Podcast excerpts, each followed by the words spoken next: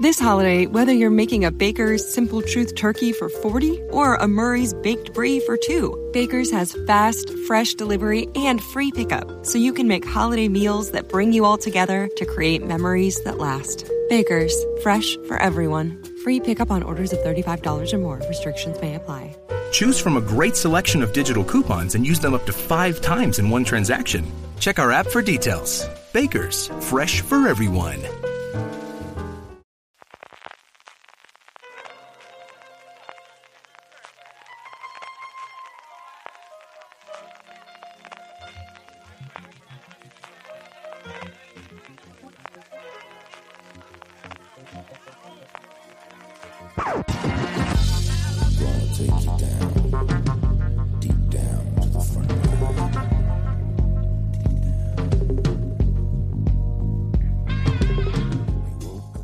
Bienvenidos a Top, el programa de fuera de series donde hacemos estas listas relacionadas con el mundo de las series de televisión que tanto nos gustan. Y seguimos hablando de miniseries, ese formato que podríamos decir que está viviendo una edad dorada en los últimos años. Hemos hablado de ello en el gran angular de esta semana, también mañana dedicaremos el podcast de review a comentar la que es sin duda la miniserie del momento, Chernobyl, la coproducción entre HBO y Sky, pero en este top queremos repasar nuestras miniseries favoritas, tanto aquellas más recientes como otras producciones que ya tienen algunos años, pero que se han ganado un hueco en nuestra lista de preferidas de todos los tiempos. Yo soy CJ y por hablar conmigo de miniseries tengo conmigo a Francis Arrabal desde Málaga, muy, muy lejos. ¿Cómo estamos, Francis? Pues sí, far, far away. ¿eh? Eh, se nota que el guion lo ha hecho María porque sabes que si no yo habría puesto Fossi Verdon, por mucho que me guste Chernobyl, pero sabes que yo habría puesto que, la miniserie del momento, no la momento es Fossi Verdon. Te empeñes tú y te empeñes FX. exactamente igual. Sabes que no la serie del momento, te empeñes como el Para John Landgraf y para mí sí que lo son. a Francis lo tenemos en Málaga y a don Juan Alonso lo tenemos extrañando los estudios de FDS Levante. ¿Cómo estamos, Juan? ¿Qué tal? ¿Qué tal? Buenos días. Pues encantado. Aquí eh, de estreno, de nuevo. La acústica de momento no va mal, ¿no, eh, Francis? Que yo te tenía pánico a cómo se va a ir la cosa. Para se lo escucha bien, para lo que... La acústica parece que no va mal. Poquito a poco iremos mejorando las cositas ahí en las instalaciones. Eh, como siempre, suele ser una banda de la casa. Antes de empezar con del 10 al 1 nuestras miniseries favoritas, vamos a empezar con cómo hemos hecho la lista. Don Juan Alonso, empezamos por ti, que luego te tengo a ti también el primero. Eh, ¿Cómo difícil ha sido hacer la lista y, en general, eh, cositas que, que has tenido en cuenta a la hora de hacerla? Pues he tenido, no he tenido en cuenta el tiempo, es decir, me he ceñido a, lo que he visto desde pequeño, miniseries de pequeño hasta la actualidad. Y como uno ya tiene casi 52 años, pues échale un galgo, ¿no? Entonces, eh, he tirado por la calle de en medio, es decir, lo que más me ha gustado a mí ver, lo que más he disfrutado o lo que mejores recuerdos me ha causado con el paso del tiempo, ¿no? Y sí, más difícil, claro, porque ceñirnos a 10, pues, pues implica que cada vez que haces una elección, pues, pues renuncias a otra cosa, ¿no? Y te hay un, bueno, un montón, pero varias que me he dejado fuera de, de ese top 10. Pero yo creo que voy a sorprender con algunas. ¿eh? Ahora, ¿cómo es lo tuyo? Pues yo empecé eh, así con el high concept de las mejores miniseries de la historia, tirando de Hermanos de Sangre, y de Yo Claudio y todas esas cosas, pero luego tiré la lista y la rehice y la reconvertí en miniseries que se han estrenado en los últimos años. De hecho, creo que. Bueno, hay una que sí que es más antigua, que además voy a decir pronto, pero el resto son de los últimos dos, tres años. Miniseries que mm, o han podido pasar un poco desapercibidas o muchos de los oyentes de fuera de series que no estén oyendo no la habrán visto y que sí que me gustaría recomendar, porque además es que muchas de las mejores series de los últimos años están siendo miniseries. Así que me resultó atractivo, me llamaba la atención eso, poner cositas que se han estrenado en los últimos años y aprovechar para hablar un poquito de ellas y, para recomendarlas y animar a todo el mundo que las vea. Yo, a diferencia de Raval, sí que he hecho bien la lista y he hecho las mejores series de todos los tiempos. Y no esta cosa extraña que ha decidido hacer él. Eh, es cierto que en el caso, bueno, de forma similar a Juan, hay alguna de estas miniseries que yo no he vuelto a ver desde su momento, pero me acordaron por, por alguna razón, que os comentaré luego a lo largo del programa, tienen un rinconcito en mi corazón eh, para los tiempos, que he dejado fuera alguna de las que no he terminado de ver, aunque sé que estarían en, posiblemente, si podemos hacer la lista, pues dentro de un par de años, ¿no? Que yo creo que es una época razonable para volver a retomar alguno de estos tops que estamos haciendo y volver a ver cómo, cómo han cambiado las cosas con el paso del tiempo podrían estar ahí. He dejado evidentemente fuera todo lo que son temporadas antológicas, que yo creo que eso sí que tiene su hueco y tiene su cabida en otro lado a día de hoy. Y con dolor de corazón, porque yo creo que alguna de ellas, cuando se planteó inicialmente como miniserie la primera temporada, si no lo estaría ahí dentro, pero como luego ha tenido más temporadas, pues evidentemente las he dejado fuera. Eso poco más o menos. Yo creo que la gran mayoría de las mías con la salvedad de una, que yo creo que es muy difícil que la gente la acierte, el resto yo creo que la gran mayoría las pueden acertar, casi todo el mundo eh, la puede tener en la cabeza. Hay dos. Una que si la gente que me sigue desde hace tiempo, yo creo que sí que sabrán que la tengo seguro. Y la otra, yo creo que la he nombrado dos o tres veces siempre como una cosa que me llamó muchísimo la atención cuando se estrenó y, no sé si habrá más fácil. Pero bueno, yo creo que el, resto del top 10 mío, yo creo que es bastante fácil que la gente lo vaya adivinando conforme lo vamos haciendo. Y vamos ya con ello, que si no nos empezamos a enrollar, y esto ya me lo conozco yo y, no acabamos nunca. Don Juan Galonce, tu décima miniserie que no debes perderte o décima miniserie mejor de todos los tiempos para ti. Bueno, pues no sé si mejor todos los tiempos, pero yo, si te gusta el terror, no debes perderte, que es The Enfield Haunting. Una miniserie de tres capítulos de Eleven Field, que es una pequeña productora británica y que luego fue distribuida por, por British Sky. Bueno, eh, Enfield Haunting es, nace en el 2015, sale a la, a la, palestra en el 2015, un año antes de Expediente Warren 2, la película de, de James Wan, y nos lleva a un suceso que tuvo que, que, bueno, que fue verdad, que, que, ocurrió de realidad en un barrio de, de, las afueras de Londres, en Enfield, donde sucedieron una serie de poltergeists verdaderamente eh, aterradores y que hasta la fecha de hoy, después de haber pasado por muchísimos investigadores, incluidos los Warren, que viajaron de Estados Unidos hasta, hasta Londres para, para poder investigarlo, nadie ha podido eh, desentrañar y nadie ha podido resolver el misterio el misterio que, que, que, ocurrió en aquellas fechas con, con una familia eh, formada por una madre y tres niñas que de la noche a la mañana se vieron envueltas en un, bueno, en un verdadero, una verdadera locura entre las paredes de su casa. Si te gusta el terror, es imprescindible, al menos para mí. Esta es para que nos vayamos haciendo la idea de cómo va la cosa, Francis. sí, ya, ya, me lo estoy viendo venir. Sí. Ya la tienes clara, ¿no? Ya, ya me lo estoy viendo venir.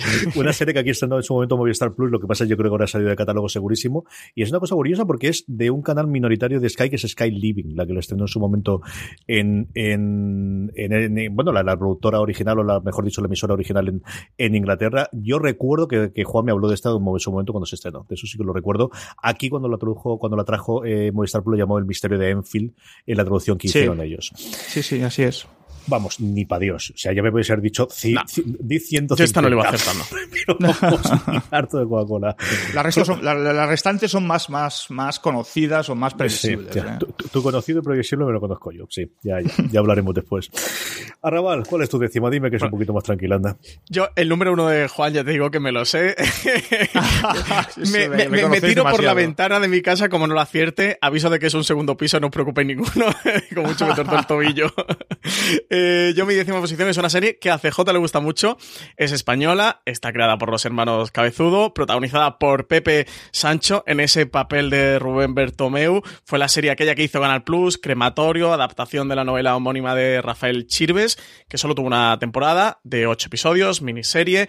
Una serie fantástica que a día de hoy está disponible en Movistar Plus, que podéis revisitarla si no la habéis visto y que sin duda yo recomiendo. Serie de 2011, una auténtica joya ¿eh? de, de las series de televisión española y sí que quería dejarle un hueco en mi top a este, a este crematorio porque de verdad que es, que es una miniserie fascinante. Total, absoluta, y se me ha pasado. Ya es cierto que al final la, la- la- la edad tiene estas cosas y se me ha olvidado por completo, porque si no, yo creo que sí que la habría metido, desde luego. Yo estoy casi seguro que la habría metido mm, prácticamente seguro, sí, sí, sí, pero estas cosas, en fin, es lo que tiene Yo está apostada porque tú la tuvieras, ¿eh? No, no, de verdad que estas cosas es lo que tiene el directo, ¿qué lo vamos a hacer? Nada, los hermanos Cabezudo no te lo van a perdonar, que lo sepas. Lo sé, lo sé, lo sé, pero bueno, sí, me- me- me- tengo la excusa para poder verlos y invitarles a algo y hablar un rato, que hace un porrón que no hablo con ellos y que no nos vemos, que no puede ser. Hablamos un poquito cuando fue todo lo de la zona y con muchas ganas de ver su nuevo proyecto, ¿eh? tenemos muchísimas ganas de ver que, que después Sí, están de esa- preparando por ahí algo en Movistar, ¿no? No sabemos de qué va a ir, pero sí que sabemos que están preparando algo y que seguramente esté relacionado con el terreno político, como ya hacían crematorio, y que en la zona también tenía un componente importante. Eh, que es lo que saben hacer ellos muy bien y yo creo que la zona eh, tuvo el problema de cuando se estrenó, yo creo que, que las, las prisas que tuvo finalmente, una Movistar Plus que todavía no era la, la que es a día de hoy, yo creo que es una serie que si se estrenase ahora tendría mucho mayor recorrido y mucho mejor fortuna de la que tuvo desgraciadamente. Bueno, ya podemos decir su única temporada, ¿no? que también se quedó con miniserie, Sí, aunque sí, se plantea, todos lo sabemos, como idea de si esto funciona tendrá más temporadas. Mi décima es muy fácil, de, de- de esta es una de las conocidas y es de Pacific. De Pacific siempre palidece, siempre se le engaña y siempre se le queda detrás comparado con, con su hermano mayor, con hermanos de sangre, con of Brothers, pero a mí me parece que con sus, eh, desde luego es una serie peor que, que Band of Brothers, pero sigue teniendo un episodio sencillamente maravilloso, que es el de la batalla, que es además la primera vez que yo vi a Rami Malek, que es uno de mis actores eh, fetiches antes de que ya ganase el Oscar, evidentemente, que fue conocido en Rob Mr. Robot.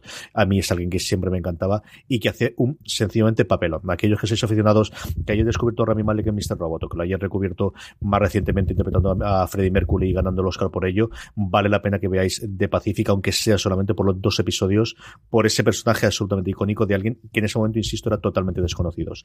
Una batalla absolutamente alucinantes. Es cierto que no tiene quizás la épica que tenía en su momento Band of Brothers eh, en alguno de los momentos y que también a nosotros no tampoco nos vamos a engañar, a los europeos nos pilla más de lejos la batalla del Pacífico entre Estados Unidos y, Japón. Pero es una serie que yo siempre trato de reivindicar porque yo creo que al final siempre se la hace muchísimo de menos por la comparación. Y, y de verdad que si os gustó Band of Brothers, si os gustan las, las eh, la miniserie bélica, os gusta la, Segunda Guerra Mundial, yo creo que toda la parte de, de, la guerra que va a tener ahora, de las series históricas que va a tener un resurgimiento a partir de Chernobyl, vale la pena de verdad que os acerquéis a, ver The Pacific. Eh, y esa es mi décima. Don Juan Alonce, tu novena.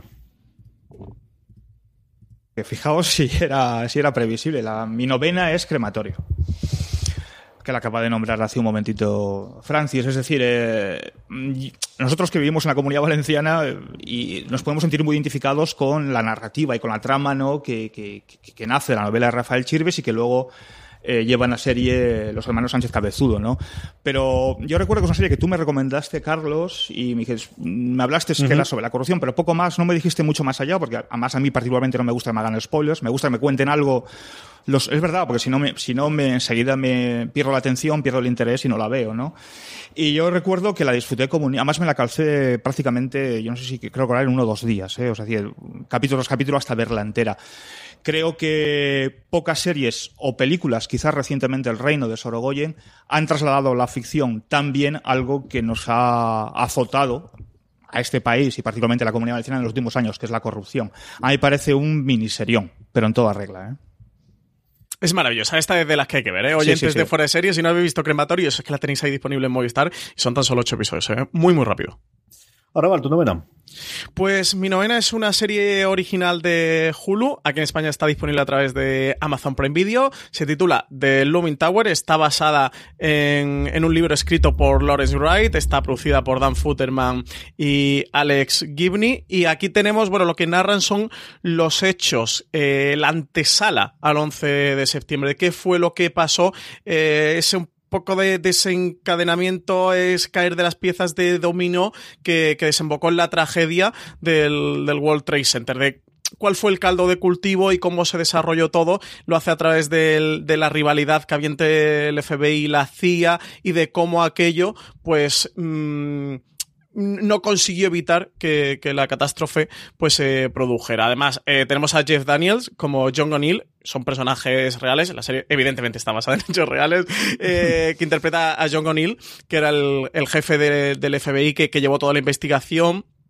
que luego mm, tiene una trama muy importante con el World Trade Center que no os voy a decir porque aunque está basada en hechos reales seguramente no conozcáis la historia de, John O'Neill y lo descubrís en la serie porque es un girito desde luego interesante y a Peter Sarsgaard eh, como Martin Smith en, este líder de la CIA y el enfrentamiento que, hay entre los dos por el poder. Luego en el reparto tenemos también actores como Alec Baldwin, como Michael Stuhlbarg, una serie que creo que pasó muy desapercibida el, año pasado, se estrenó en febrero de 2010 18, eh, que mucha gente no ha visto y de verdad yo la recomiendo. No es eh, top de mejores series del, del año, pero sin, sin duda es una miniserie muy recomendable y, y, que os acercará a esta historia o conocer un poquito todo lo que ocurrió, cómo fue la antesala del 11 de, de septiembre, lo que estaba ocurriendo con Al Qaeda en aquel momento y eso que sigue fielmente a lo largo de, de, de una investigación, pues los relatos de los hechos. Yo sabes, CJ, que además le he recomendado varias veces en streaming,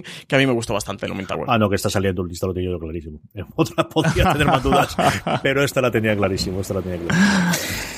Yo sabes que cuando hago los top me gusta hacer esto de, de, de, parejas y de idolidades y en el puesto 9 y en el octavo vienen dos miniseries que fueron pues porque no tuvieron audiencia. Yo creo que el planteamiento inicial era de, de tener las series a largo plazo, pero al final se quedaron con una única temporada y, y, oye, qué maravilla de series. La primera, la novena para mí es Terriers. Terriers es una historia de dos perdedores envueltos en un follón típico de novela noir, de novela policíaca. Y aquí los dos protagonistas, Donald Locke y Michael Raymond, salían sencillamente espectaculares. Eh, tuvieron una química que pocas veces se consiguen en películas o en series de estas típico, bueno, por lo que la película hemos llamado siempre Buddy Movies. Ellos dos contaban cómo se cayeron bien desde el principio, desde la primera lectura, y de hecho durante el rodaje vivieron juntos, estaban viviendo juntos en la misma casa, o no me acuerdo si en, la misma, en el mismo trailer incluso, el, el, que encontraron. Fue una maravilla que, como os digo, mm, tuvo el problema de estrenarse en el 2010. Si se llega a estrenar dos o tres años después, ya con las eh, plataformas de streaming empezando a, funcionar y con las, las eh, cadenas, en este caso FX, necesitando tener el contenido de las series que durasen más de una temporada, yo creo que es una serie que se hubiese resucitado. Es de las que más se recuerda la crítica americana de mm, lo que pudo haber sido, lo que pudo haber continuado. Es una serie que yo no descartaré que en un momento dado resucitásemos en, formato nuevamente de miniserie, para la redundancia, o en menos episodios, porque era de verdad esa cosas que tan pocas veces consigues en la serie de tener dos protagonistas que encajan perfectamente, un conjunto de personajes secundarios alrededor maravillosos y una historia simple, una historia sencilla. Aquí no consistía en salvar el mundo, era cómo podían sobrevivir estos dos perdedores que la circunstancia le lleva por la vida y, a ser buenas personas e intentar ayudar a los demás y envueltos pues en, un típico caso de, como te decía, de policíaco o de novela noir. Yo disfruté muchísimo con los episodios de Terriers y es una lástima de verdad que se quedase simplemente miniserie, pero bueno, tenemos una de las mejores miniseries a mi modo de ver de todos los tiempos. Don Juan Galonce, yo, yo no, la conozco, así que no, te puedo decir nada sobre ella. Bueno, vamos con, la, con la octava, ¿no? Si no recuerdo mal. Bien, pues la octava, mi octava en este caso es un, para mí un miniserión también, Wolf Hall, ¿eh? de, también de la BBC, como no, para variar, y eh, bueno, una miniserie que fue premiadísima en su momento, eh, y que nos lleva a la Inglaterra de primer tercio del siglo, del siglo XVI, en, el reinado de, Enrique VIII, y en la, nace la, historia nace con la tesitura de que Enrique VIII no tiene no, no, hay, manera de que engendre un hijo varón y está en ese momento en el que se divorcia que quiere divorciarse para poder casarse con Ana Bolena. La historia nos, la, conocemos y nos la narra a través de, en primera persona y de todo lo que está alrededor, Thomas Cromwell, el que, que es el, uno de los consejeros del rey y que sería a, la postre el tío de Oliver Cromwell. Esto sí que es un juego de tronos. Esto es eh, el maquiavelismo llevado a la ficción, pero, pero a, un punto que, como alguna vez, alguna vez yo leí unas críticas que había sobre la serie, dice, no sabes hacia dónde conduce, pero te conduce a algo que no te puedes perder, ¿no? Pues Wolf, Wolf Hall es eso, es decir, es la política en estado puro en una época súper eh, violenta, súper controvertida, y que estaba mm, en la que estaba gestando lo que hoy lo que, lo que hoy sigue o sea, sigue estando en la, en la, en la Inglaterra de, actual no que es el nacimiento de la iglesia anglicana a través de la negativa del divorcio con el Papa para Enrique VIII para casarse etcétera etcétera. Es decir lo que conocemos hoy. Una serie bueno pues como diría Francis que es una expresión que me ha apropiado y que siempre le copio café para cafeteros. Ahora va, octava. Pues yo, en mi octava posición, tengo otra serie del 2018, esta se estrenó en marzo, está creada por Simon Beaufoy, eh, guionizada por él mismo y por Danny Boyle, un Simon Beaufoy que, es uno de los guionistas habituales de Danny Boyle, trabajó con él en la peli de 127 horas, trabajó con él en Slandon Millionaire, que le valió un Oscar a Mejor Guión Adaptado. Es una serie de FX de 10 episodios que cuenta la historia del secuestro de John Paul Getty III, nieto de uno de los multimillonarios, una de las grandes fortunas en los años 60-70 eh, en Inglaterra y que, bueno, pues narra eso, todo, el hecho desde que secuestran a su nieto y lo que va ocurriendo alrededor del secuestro, del rescate que piden a este abuelo, magistralmente interpretado por Donald Sutherland, y todo lo que esconde, todo lo que hay detrás de esta figura de John Paul Getty. Desde luego son unos hechos reales apasionantes. Para mí tiene uno de los mejores episodios que nos dejó la televisión el año pasado, que era en el nombre del padre, en el que te muestran durante ese episodio, es casi un episodio embotellado, no llega a serlo, pero casi, casi, casi que podría serlo, en el que te cuentan cómo funcionan esas eh, familias mafiosas italianas desde dentro, eh, alrededor de una celebración que hay en la familia, que es la confirmación del, del hijo de uno de los miembros más destacados de la mano derecha del, del padrino del, del Don. Es una serie que también pasó muy desapercibida, que el primer episodio está magistralmente dirigido por Danny Boyle, que está eso, trabajó en el guion junto a, a Simon Beaufoy, que dirigió el primer episodio, que está como productor ejecutivo. Y nada, recomendar Trust, que parecía que iba a ser una serie antológica, que, que iba a continuar contando la historia de, de la familia Getty otro tipo de historias, pero que parece que al final se ha quedado, se va a quedar en una miniserie, se va a quedar en una temporada, porque mm, Danny Boyle sí que estuvo comentando a lo largo de mi de la emisión de la temporada, finales de la temporada, de que tenían ideas para tres, cuatro temporadas más, que en un principio se habían planteado hacer cinco, que luego lo habían rebajado a tres por seguir contando la historia de los Getty y, y hacer eh, la historia de John Paul Getty en una segunda temporada, pero parece que FX no le ha querido dar continuidad. De momento, de hecho, no lo ha confirmado eso, ya hace ya más de un año del estreno de la primera eh, temporada. La serie, digamos que, que, no fue ningún éxito eh, de, de, espectadores y tal, pero yo sin duda la recomiendo. Creo que es una miniserie que sí que está un poquito más a los márgenes, que no ha sido tan conocida, que no se ha hablado tanto de ella y que sin duda merece la pena acercarse.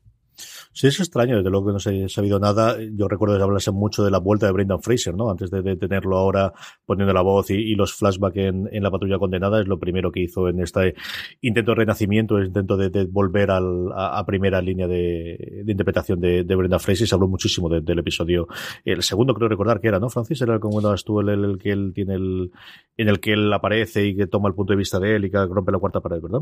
Sí, él, él, él tiene un episodio maravilloso en Doom Patrol Aquí en la serie también tiene un personaje muy particular y es que es el, el, el, fue la persona real que, que John Paul Getty manda para negociar con la mafia el, el rescate y traer a su nieto de vuelta. Yo no sé si le pudo perjudicar a la serie que justo un mes, dos meses antes se estrenó la película de Todo el Dinero del Mundo, que era la película que contaba justo el mismo hecho, salieron en, paralelo. La película además estuvo envuelta en un escándalo enorme porque el papel de John Paul Getty, en el que la serie hace Donald Sutherland, en la película interpretaba Kevin Spacey tuvieron que volver a rodar porque fue en el momento del escándalo sexual de Kevin Spacey y eso no, no sé si pudo lastrar a la miniserie o hay también un poco de tormenta perfecta que, que finalmente pues eso terminó tumbando y de verdad la, las audiencias fueron realmente bajas, ¿eh? pero bajas, muy bajas. muy bajas. es lógico que, habló muy bien de, de, ella en comparación con la película y sobre todo de The Fraser. Yo recuerdo de, de los seis o siete de cada es que él está americano que hablan muy bien de está ella. Genial.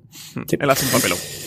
Mi octava es, pues eso, continuación de lo que os decía antes. Hubo una época en el que AMC tuvo, yo creo que uno de los mejores orígenes junto con HBO de producción propia, porque encadenó, por un lado, eh, Breaking Bad, Mad Men.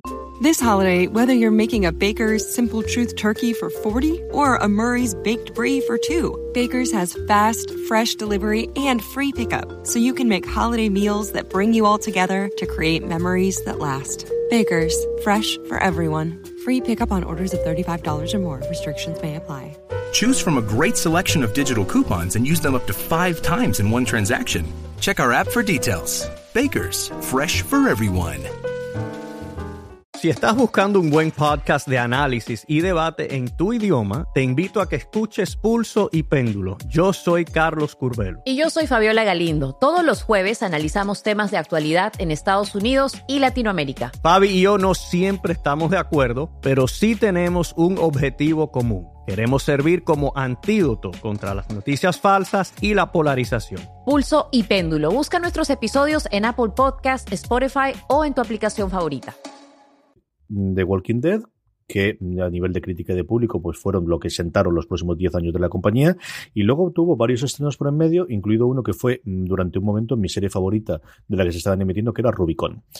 Rubicon, desgraciadamente igual que ocurría con Terrier, se ha quedado en miniserie porque no tuvo éxito, porque se quedó solamente en 13 episodios, de los cuales los 12 primeros me parece que es lo mejor que yo he visto en cuanto a serie lenta de espionaje. Olvidaros de James Bond, olvidaros de, de intrigas, olvidaros de gente que haga efecto, olvidaros de, de Bourne, olvidaros de cualquier tipo. No, no, esto es un espionaje como se tiene que hacer la realidad, que tiene que ser gente dentro de una habitación examinando papeles, examinando datos, examinando analíticas y dándose cuenta de la que se puede estar liando.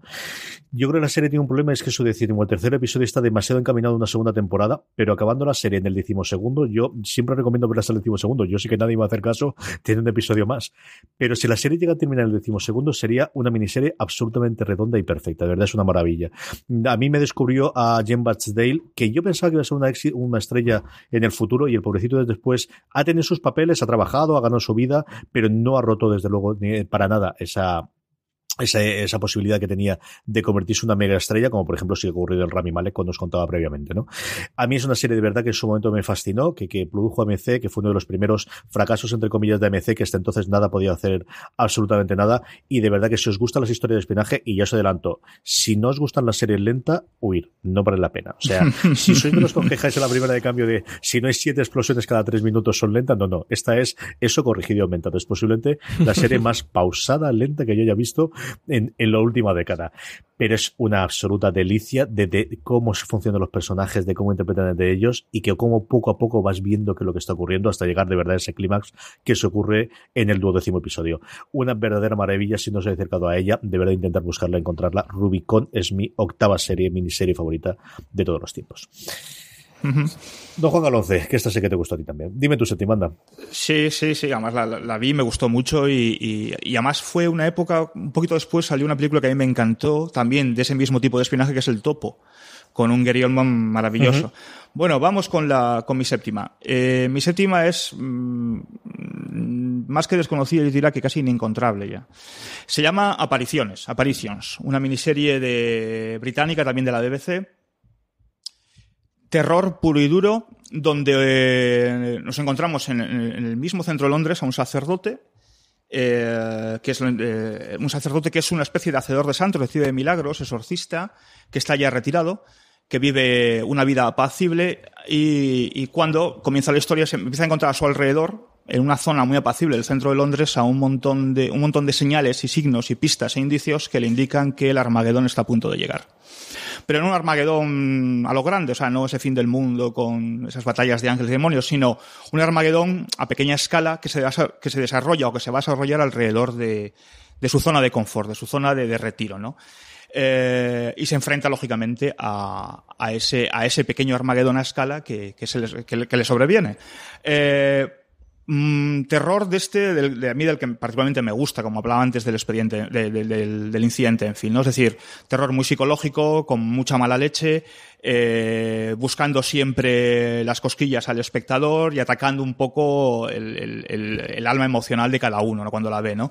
Es una serie que yo la tuve que, que, buscar y bajar porque no la hay en, yo al menos no la he encontrado por ningún lado en su día, me la recomendaron para, para poder escribir sobre un, sobre un artículo y es una serie para mí fascinante y es miniserie, o sea, no empezó, acabó y no tiene lástima que no, que no hubo nunca segunda ni tercera parte. Apariciones. Dos de cuatro horas lleva Francis. Esto no lo va a hacer, no va a, no va a fastidiar la merilla, segurísimo. Veremos no, a ver no, cuando lleguemos al top 10. Francis, tu séptima. Yo mi séptima es otra española, mi segunda incursión española en mi lista. Eh, serie de Antena 3, se titula Fariña, seguro todas la conocéis, está basada en el libro homónimo de Nacho Carretero, eh, producida por A3 Media junto mm, a ambos. La serie está creada por Ramón Campos, dirigida por Carlos Edes y Jorge Torregrosa. ¿Qué relata esta serie? Bueno, pues relata eh, cómo en, en, la Ría de Arousa, en, en, Galicia, va virando el contrabando de, de, tabaco hacia el hachís y posteriormente al narcotráfico, al tráfico de la cocaína. Tenemos como protagonista Sink Tomiñanco, interpretado por Javier Rey. Una serie de verdad que merece muchísimo la pena, que sin duda os recomiendo solo una temporada, miniserie, se comentó la posibilidad, y yo creo que por ahí anda abierta, de hacer algunos episodios finales, una especie de epílogo.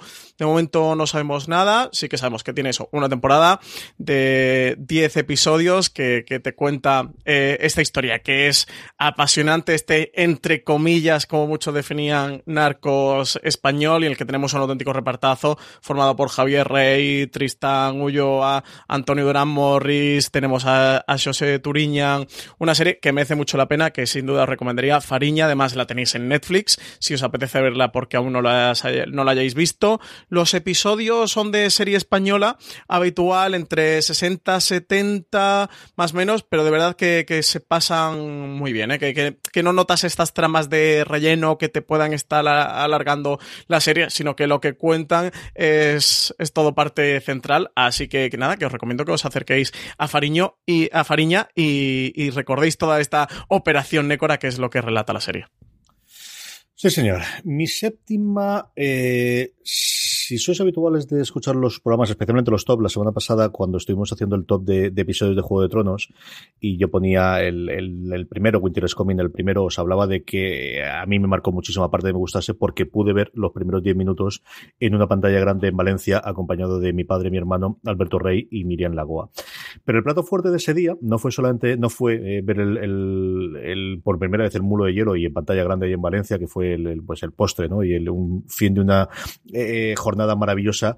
El plato fuerte de ese día fue poder ver entera la miniserie, los 333 minutitos que dura la broma de tres episodios de Carlos, la eh, miniserie de Olivera Sayas, protagonizada por Edgar Ramírez, acerca de El Chacal, del, terrorista o Salvador, o depende cómo queráis verlo, aquí cada uno de los de origen venezolano es Carlos el Chacal. Yo es una de las experiencias más maravillosas que he tenido, y mira que me hacía pipí durante muchísimos ratos de los tres episodios, porque nos pusieron uno detrás de otro sin parar, 333 minutitos, como os digo, estuvimos allí viendo los tres episodios, aguantamos, porque hubo gente que entró, fue entrando, saliendo, entrando, saliendo. Yo recordar que en el primero, el segundo, el segundo y el tercero, el de decreto salí, pero es una experiencia que, que, que, pues de estas cosas que te acordarás toda la puñetera vida. Dejando eso, luego hubo comercialmente un recorte de la serie que se metió con una duración ya más apropiada un largometraje, pero yo creo que vale la pena. Fue una serie en su momento que llevó varios premios europeos, que estuvo nominada a los Emmy en una época en la que era muy complicado, ¿no? Al final tener nominaciones a los Emmy con series que no se produjesen y se interpretase por eh, directamente americanos. Ahora yo creo que la cosa ha cambiado mucho, especialmente con Netflix. Pero eh, tanto a la serie como, como a la interpretación, yo disfruté muchísimo y es al final una historia que te cuenta el auge y caída de una persona, ¿no? Y el cómo va cambiando y luego cómo al principio él eh, atenta por principios y luego eh, fundamentalmente atenta porque no tiene otra cosa que hacer y tiene que servirse del, del terrorismo para vivir porque no sabe hacer otra cosa que, que, eso, que, que, hacer atentados terroristas para poder eh, ganarse la vida. A mí, de verdad que es un recuerdo, no he vuelto a verla, mm, por un lado porque buscar tanto tiempo para tenerla eh, sería complicado y otra porque tengo tan buen recuerdo y esas cosas yo creo que todos los comprenderéis de cuando uno tiene muy buen recuerdo de algo, no quiero volver a repetirlo para que no se te, no se te empañe. Esas, eh, como os digo, 373 minutos que estuvimos allí en el cine es uno de los recuerdos mejores que tengo yo de visionado de ninguna serie. Carlos, no lo confundáis con Carlos Rey emperador, que sí, que yo no digo que no tenga sus virtudes, pero no estamos hablando de ella. La Carlos de Sayas, la de sí, sí, ni conmigo tampoco, no señor. Y durante un tiempo, bueno, de hecho, mm, amenacé una de las cosas curiosas de ella es que había un póster que yo pensaba llevarme hasta que me di cuenta de las dimensiones que tenía aquello, porque tenía como 3 metros de alto por 4 o 5 de ancho y no había forma de meterlo en ningún coche, en ninguna cosa, porque me lo daban, pero sí que tengo, mi hermano me regaló un par de años después el póster pequeñito, es de las pocas cosas que tengo yo de decoración en mi despacho en, en casa. Así que el Carlos de Sayas es mi séptima miniserie favorita de todos los tiempos. Calonce, tu sexta. Bueno, esta ya entramos en terreno previsible, así que. Y esta no es, muy conocida y supongo que. Bueno, tú lo has visto, Carlos, Francis no lo sé. Mi sexta es Oh Mia Hero. La he visto, la he visto. Sí, la has visto. Ah, genial. Hombre, vale, pues, hombre, bueno, pues, Simon, por favor. Bueno, bueno, pero bueno, no sé. También ves de un patrol y no te digo nada. Maravillosa, señores, hay que ver de un patrol.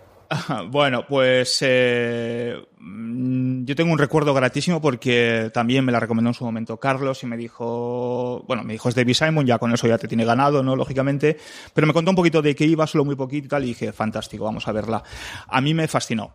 Eh, nos lleva, para aquellos que no conozcan, eh, Somia Giro, la historia de un, de un joven alcalde de una ciudad del norte de Nueva York, de Yonkers, para ser más exactos, que se enfrenta a, a, una orden judicial que le obliga a construir un grupo de viviendas para familias sin recursos en una zona de, pudiente de, de, de ciudadanos blancos, ¿no? caucásicos o WASP, como dicen ellos.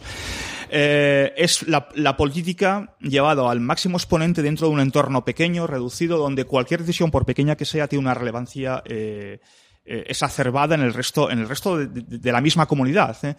Eh, yo siempre, bueno, un Oscar Isaac como protagonista que está fantástico, pero Carlos y yo hemos rememorado muchas veces la famosa escena que tienen Oscar Isaac como alcalde y una concejal que es apartada temporalmente del puesto, que es Winona Ryder, ¿no? ¿Os acordáis aquella, aquella escena? Perfectamente. Eh, en la que... This holiday, whether you're making a Baker's Simple Truth turkey for 40 or a Murray's Baked Brie for 2, Baker's has fast, fresh delivery and free pickup, so you can make holiday meals that bring you all together to create memories that last. Baker's, fresh for everyone. Free pickup on orders of $35 or more. Restrictions may apply. Choose from a great selection of digital coupons and use them up to five times in one transaction. Check our app for details. Bakers, fresh for everyone.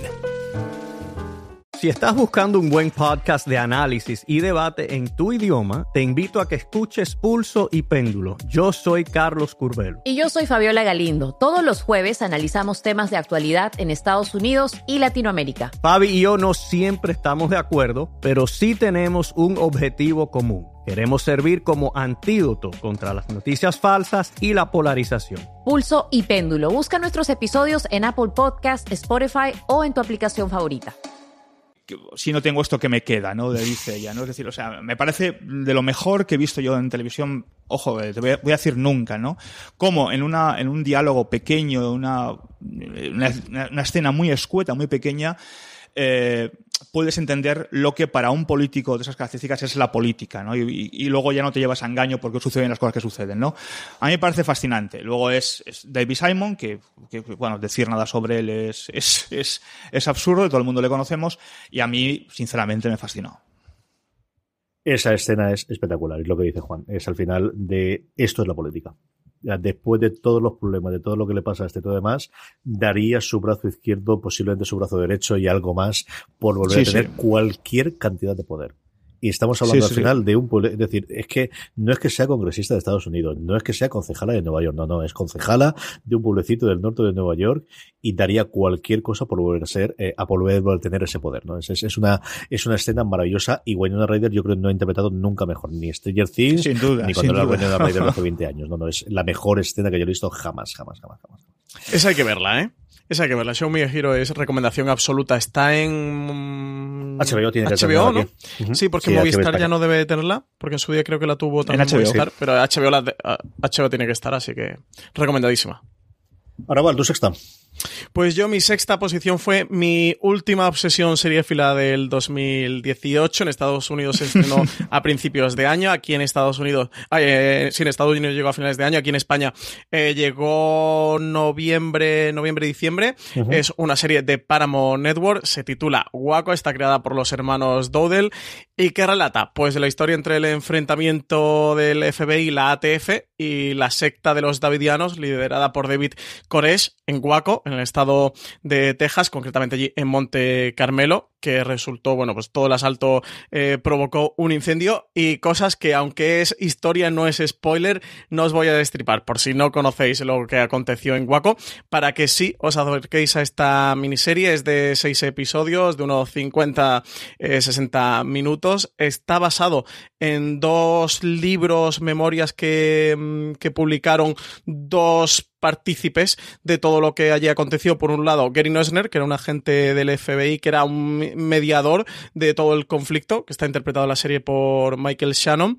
El otro era David Thibodeau, que lo interpreta Rory Culkin en la serie, que era uno de los davidianos que, que sí que sobrevivió a todo lo que ocurrió allí y luego posteriormente lo contó en sus memorias. Toda esta documentación, más lo que, más lo que recogió la prensa de la época, lo recogen los hermanos Dowdell y lo plasman en esta serie. Eso, tan solo seis episodios que además tiene a un Taylor Kitsch interpretando a David Koresh, que si lo veis en YouTube es exactamente igual. Eh, me dio mucha pena que Taylor Kitsch no tuviera más repercusión el año pasado en los premios. Ha pasado muy desapercibido. La serie en general no tuvo demasiada repercusión y, y, tanto las interpretaciones de Taylor Kitsch como las de Michael Shannon, que desde luego son muy estimables, tampoco tuvieron su presencia en los premios. Y de verdad que lo de Taylor Kitsch es apasionante como interpreta David Koresh. Y luego hacéis como yo, que me fui como un poseso a YouTube a, ver vídeos de Koresh, investigar sobre los davidianos y todo lo que había ocurrido allí. Porque eso, de verdad que la miniserie se convirtió en una obsesión para mí durante unas cuantas eh, semanas. Veréis el trabajo de Taylor Kitsch, eh, tanto gestual como vocal, eh, absolutamente fascinante para una historia que de verdad que es fascinante. Sí que lo es, sí. Mi sexta es, bueno, para que veáis que no solamente Juan Galonce puede recomendar series inglesas. Eh, este hombre suele hacer maravillas. Yo no me extrañaría que más de una esté en el listado de, Juan Galonce, pero a mí lo que más me ha gustado de todo lo que he visto de Hugo Blick es La mujer honorable de Honorable Woman. Yo disfruté una maravilla. Maggie Gyllenhaal, mira que está bien en la nueva serie de Bill Simon, pero yo creo que como está aquí, en ningún sitio ha estado, una actriz que me parece sencillamente fascinante. Y nuevamente vamos a tener una historia de espías, aquí mucho más, eh, bueno, pues elaborada y mucho más compleja desde el principio que lo que teníamos en, Rubicon, en el que vamos a tener una, bueno, pues, escala política de, escala internacional eh, alrededor de, una familia eh, israelí, que es la, la heredera Maggie Gyllenhaal, el heredero de un imperio, un Stephen Ria haciendo de Hugh, que es uno de mis personajes secundarios favoritos de cualquier serie que yo haya visto. Jamás es el, prototipo de espía que puedes esperar de las series inglesas y disfrute muchísimo. Yo creo que también es una de estas series que cuanto menos sepas conforme te, te a ella, cuanto te, te, metas mejor. Si os ha gustado, pues eso, las series inglesas, os gustan las series de intrigas, os gustan las series de espías, tenéis una maravilla de miniseries en ocho episodios una única temporada, que es lo que suele hacer Hugo Billy. Cada dos o tres años se va con la idea de la BBC, se lo tiene y a veces es BBC y a veces es Netflix como la más reciente y, y odio. Lo hizo con The Shadowline, lo ha hecho con The Woman, lo ha hecho más recientemente también con eh, Black Earth Rising, lo que digo, cada 3-4 años tiene una idea, se va para allá y mientras tanto pues escribe sus libros, lee sus películas, hace sus cositas y ya está. y el hombre lo hace muy bien. La Mujer Honorable de Honorable Woman es mi sexta serie, eh, miniserie, mejor dicho, favorita de todos los tiempos. Hemos llegado al Ecuador, hemos llegado al mitad, así que nada, de aquí vamos mejorando poco a poco. Don Juan Galonce, tu quinta. Bueno, mi quinta mm, la conocéis y, de sobra imaginabais que le va a incluir. O sea, mi quinta es Raíces, la original, la de 1977. Eh, yo es que la vi de pequeño y, la tengo estigmatizada, entonces supongo que esto irá conmigo hasta el día que me muera, ¿no? Sin duda, vamos. Es decir, o sea, yo siempre tendré en la memoria y en la retina aquella famosa escena pegándole latigazos al chico negro recién llegado de África cuando le golpeaban y le decían cómo te llamas, él decía Kunta Quinte y el negrero le decía no, te llamas Toby, ¿no? Y eso se queda en la retina y no desaparece, ¿no? Bueno, pues eh, en la serie de, de ABC y Warner, que fue, fueron los quienes la produjeron y distribuyeron, y distribuyeron eh, nos lleva a finales del siglo XVIII, donde los barcos negreros eh, ingleses norteamericanos, fundamental, ingleses en aquella época, eh, capturaban chicos y chicas, o realmente gente joven, chicos y chicos negros en el África subsahariana y los llevaban a, a las plantaciones del sur de, Estados Unidos para trabajar. Eh, la historia eh, sucede a través de varias generaciones, con el protagonista principal de Kunta Quinte, que es el chico que llega recién capturado desde, desde África, y le llega generación tras generación eh, en la, en la, historia real al escritor que luego más tarde llevó a la novela esta, esta historia llamada Raíces, que es Alex Hasley, ¿no? Ya comentamos una vez en un, en un en otro podcast uh, lo que sucedió, lo que ocurrió, lo que, lo que fue para el mundo afroamericano a finales de los 70 esta, esta novela, por un lado, y sobre todo llevar a la televisión el, la historia de Kunta Quinte y de que generación tras generación llegaran hasta, hasta el siglo XX en Estados Unidos. Todo lo más granado de, de la sociedad norteamericana, la sociedad afroamericana, afroamericana norteamericana, se unió al proyecto eh, desde OJ Simpson a Luis Gossett Jr., a, Todd Bridget y sobre todo incluso tuvo el auspicio de, de ni más ni menos de Quincy Jones que trabajó desinteresadamente para poder música a la, a la banda sonora de la serie. Es un, es un serión. O sea, yo en 1977, que lo tengo aquí como chuleta porque nunca me acuerdo de estas cosas, tuvo 37 nominaciones a los Emmy con 9 premios. ¿eh?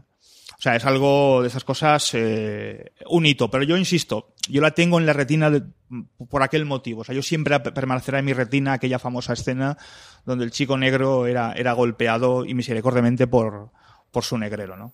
Increíble. Una cosa fresquita, ¿eh? Para el verano, ahora que entran las calores. de Barton muy joven y fue un exitazo en Estados Unidos. Y mi padre siempre dice que aquí fue un exitazo también en España. Es cierto que entonces había dos cadenas, ¿no? Pero que fue un exitazo.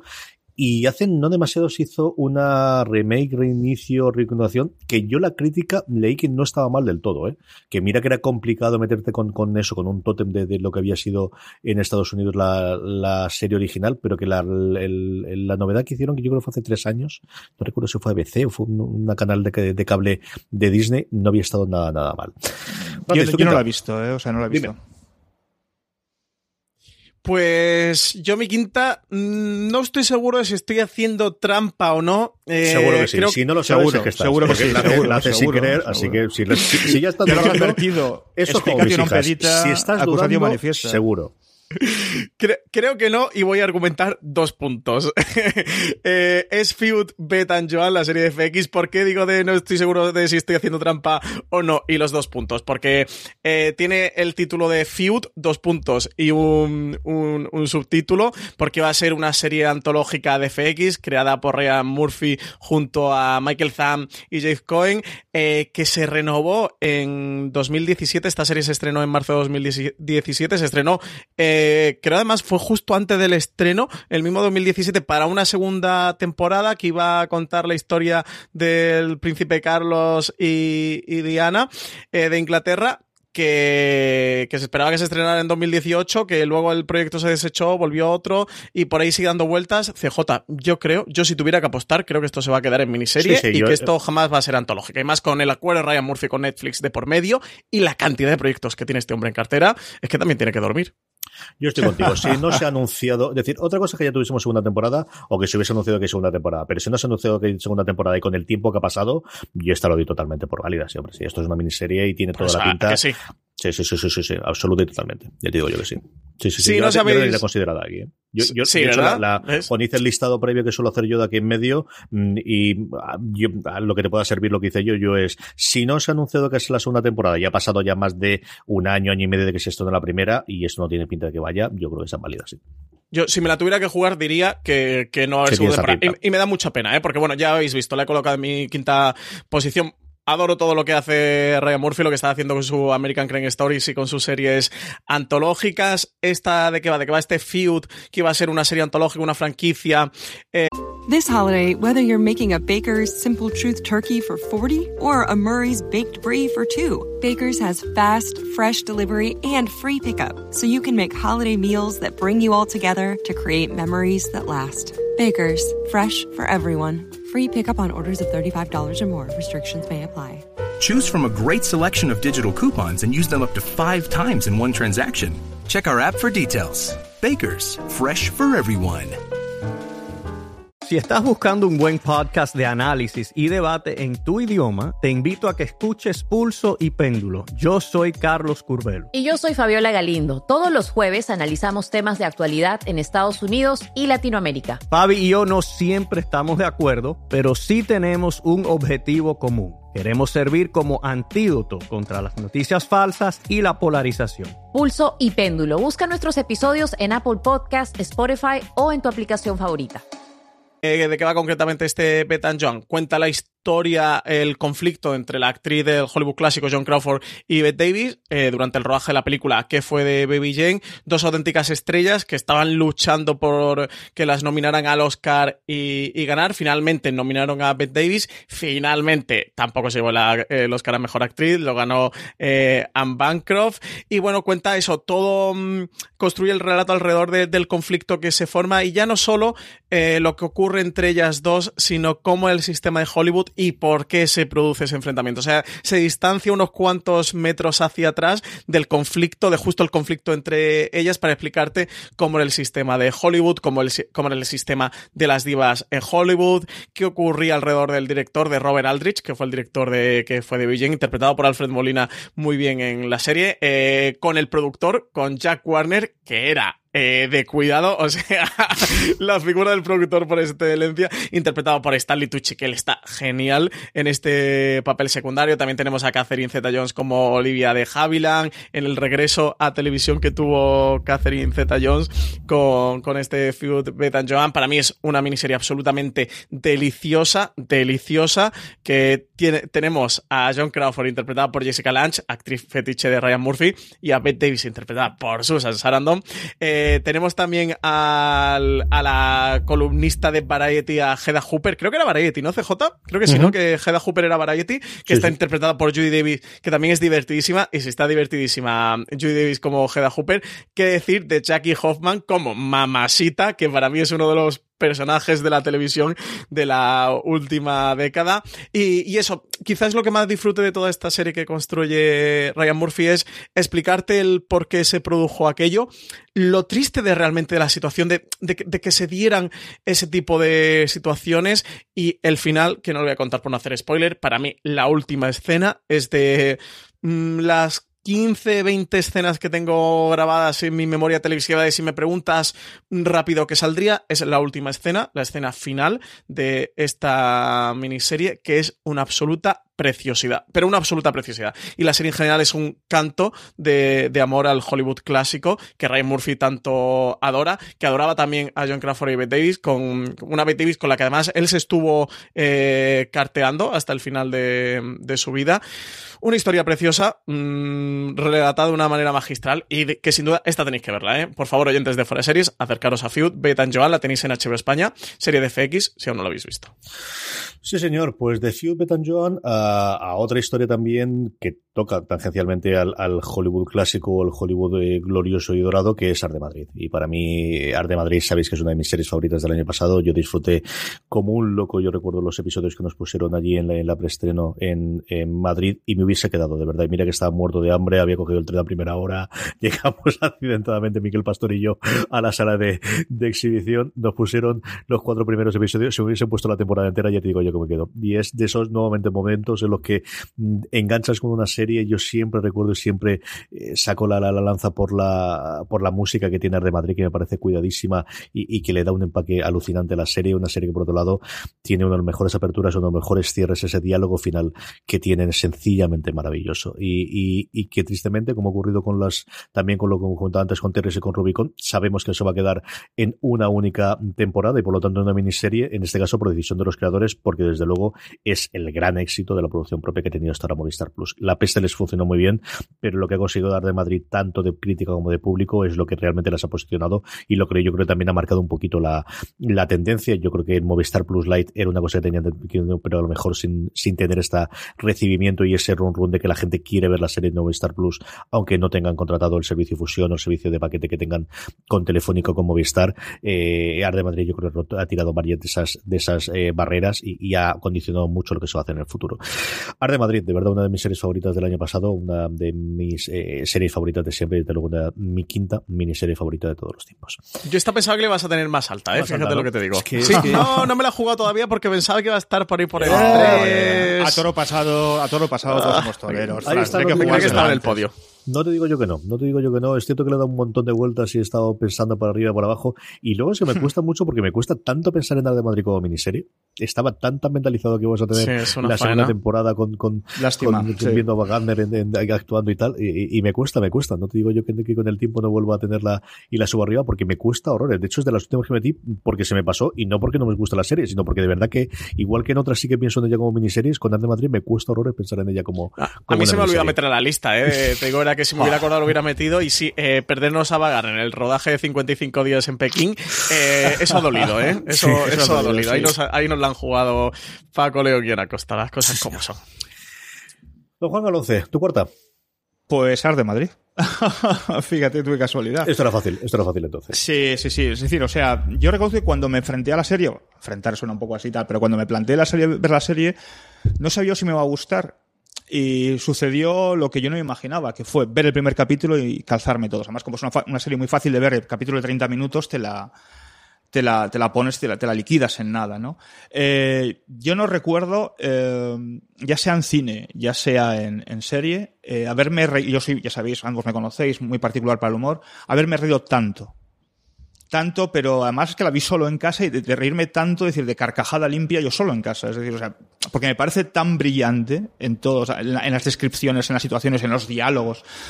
Eh, eh, eh en, la trama y en las subtramas que rodean a la trama principal que, que estás todo el rato esbozando cuando menos una sonrisa y por lo general riendo a carcajadas. ¿eh?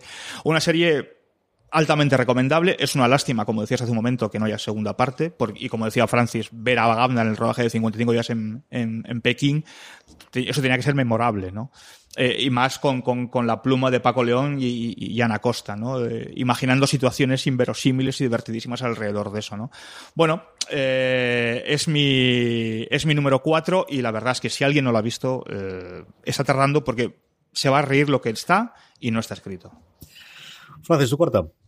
Pues mi cuarta es una de las miniseries más redonda que he visto en los últimos años. Es del, del pasado año, de 2018, es de la BBC, se titula A Ver English Scandal y junta lo mejor que hay en el Reino Unido. Russell T. Davis como guionista, eh, Stephen Frears como director y como protagonistas Hugh Grant y Ben Whishaw. Cuenta la historia de Jeremy Thorpe durante los años 60-70, un miembro del, Partido Liberal de, allí de, Inglaterra que tiene un, amante homosexual que en aquel momento está penado eh, por la justicia británica, que intenta esconder su relación y que finalmente termina saltando. No os voy a contar mucho más porque son tan solo tres episodios de una horita, porque esta tenéis que verla, la tenéis disponible en Amazon Prime Video y de verdad, hacedme caso. Y esta me jugaría un dedo, no sé si una mano, pero un dedo, porque CJ y Juan la van a tener en su top.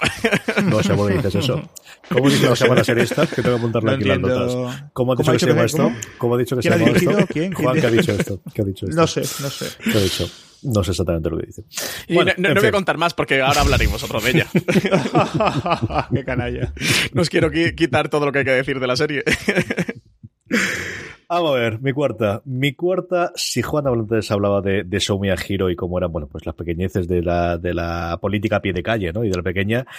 Mi cuarta es John Adams, que es quizás, bueno, pues Oh. lo más elevado que hay de, a nivel político de cómo creas una nación de la nada, ¿no? Y cómo eh, se gesta la, por un lado, la independencia militar eh, a través de, de- de un combate militar con los ingleses por los Estados Unidos y sobre todo, que es lo que normalmente nunca cuentas, es cómo es ese primer rodaje de una república que empieza con sus problemas, con sus estados originales que quieren que estira y afloje y todo demás. Y todo eso en una miniserie de la HBO hecha para ganar todos los premios. Y así hizo en siete episodios con un Paul Giamatti sencillamente, eh, eh, em, vamos, eh, imperial. Yo es la primera vez que vi a Giamatti, que lo había visto secundario en un millón de películas, pero me había fijado de él. Y aquí el cómo se lleva la, la serie adelante. Es una serie que ha pasado su tiempo, la serie es de 2008, a lo tonto, lo tonto ha pasado 11 años, pero aún así sigue siendo espectacular la recreación histórica el maquillaje, el cómo lo vas viendo al envejeciendo y para la gente a las que nos gusta Estados Unidos y nos gusta la historia, de los- la historia de Estados Unidos es quizás la mejor miniserie que yo conozco de la época revolucionaria y del principio de, de la República. Si no lo habéis visto, está buscando a ver si está en HBO España o no. De hecho, Está, no sé- está. Sí, ¿Estás, sí, seguro.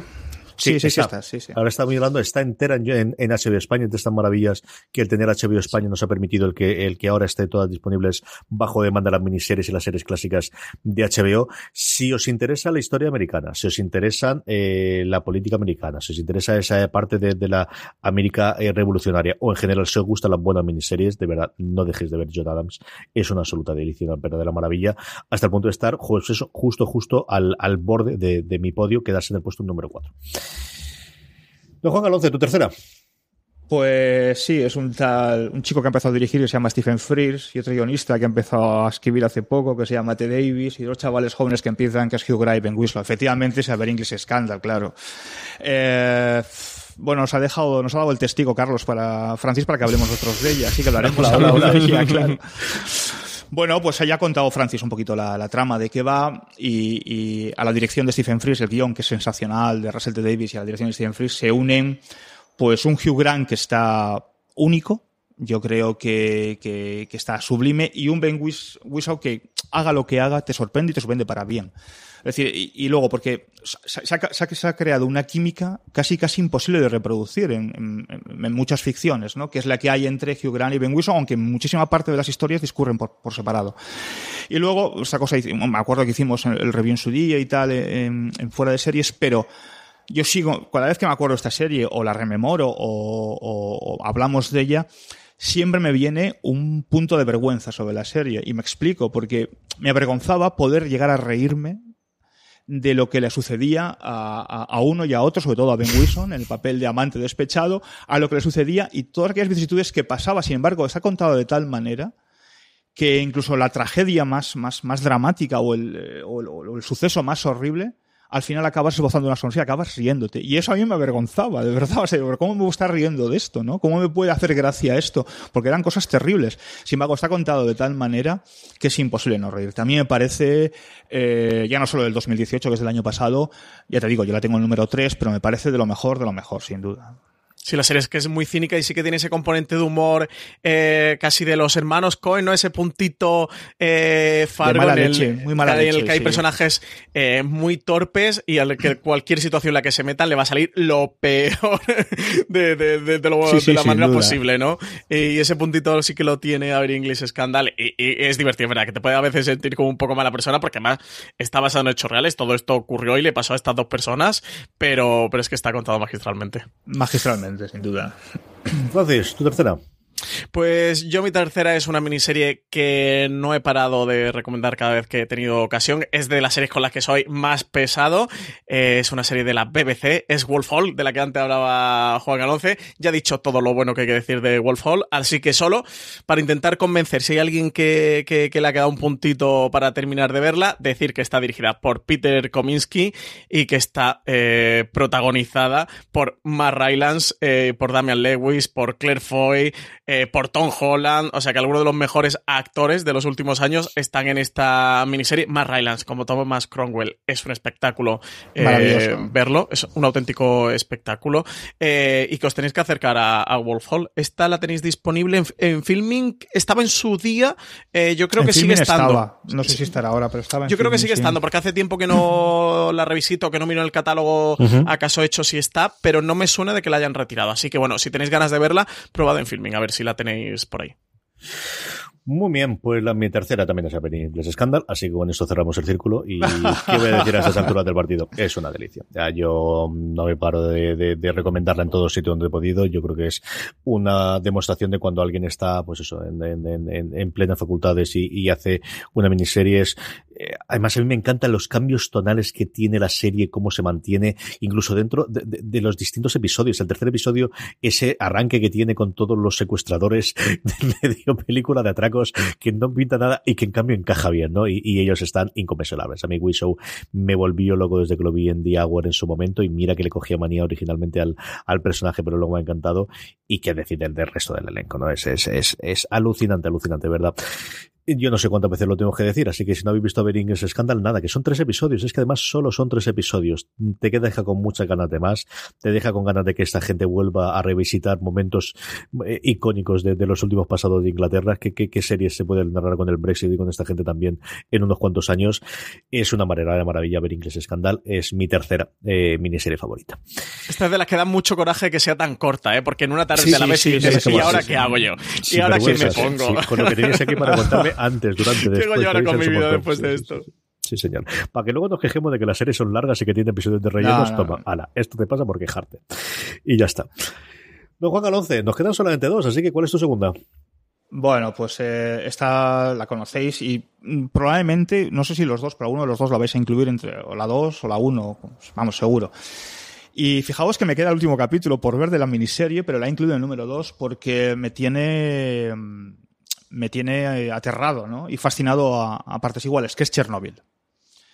La serie de que bueno que está en HBO disponible eh, y que narra lo que bueno que todo el mundo sabemos, es decir, eh, el episodio la, la, explosión de la central nuclear de, de, Chernóbil en abril del 86 y que bueno cuyo cuya cuya explosión masiva llegó hasta Bielorrusia, Rusia, al resto de Rusia, perdón, Bielorrusia, Ucrania, Europa, Escandinavia, etcétera. Bueno, y nos cuenta que cómo se acomete esa, esa explosión, cuáles son los mecanismos que se, que se introducen desde, eh, desde el Estado, desde, en este caso, desde el Ministerio de, del Interior en Moscú para erradicar la explosión y todo lo que ocurre en el, casi en la hora hora, en el minuto minuto, en el día a día, desde la misma Piot, la localidad que está justo al lado de Pipiat, perdón, que está justo al lado de Chernóbil, y, cómo, cómo, cómo se intenta erradicar desde, desde, desde, desde a, pie de, de, desastre, a pie de, de catombe el, el problema, ¿no? Es tan es tan austera, tan descarnada, tan, como se dice en mi tierra, cara perro, es decir, que, que tan, tan adulta, es decir, que, a mí me parece eh, increíblemente potente. Es decir, o sea, no, te están contando nada, no te están edulcorando nada de lo que ocurrió. Esto es lo que hay. Y este es el, hay que tener en cuenta que es el mayor, el, mayor desastre nuclear en, la historia. O sea, no, no, es, no, es, cosa pequeña, ¿no? Esto es lo que hay y esto es lo que te planteo y, es, y luego tú juzga.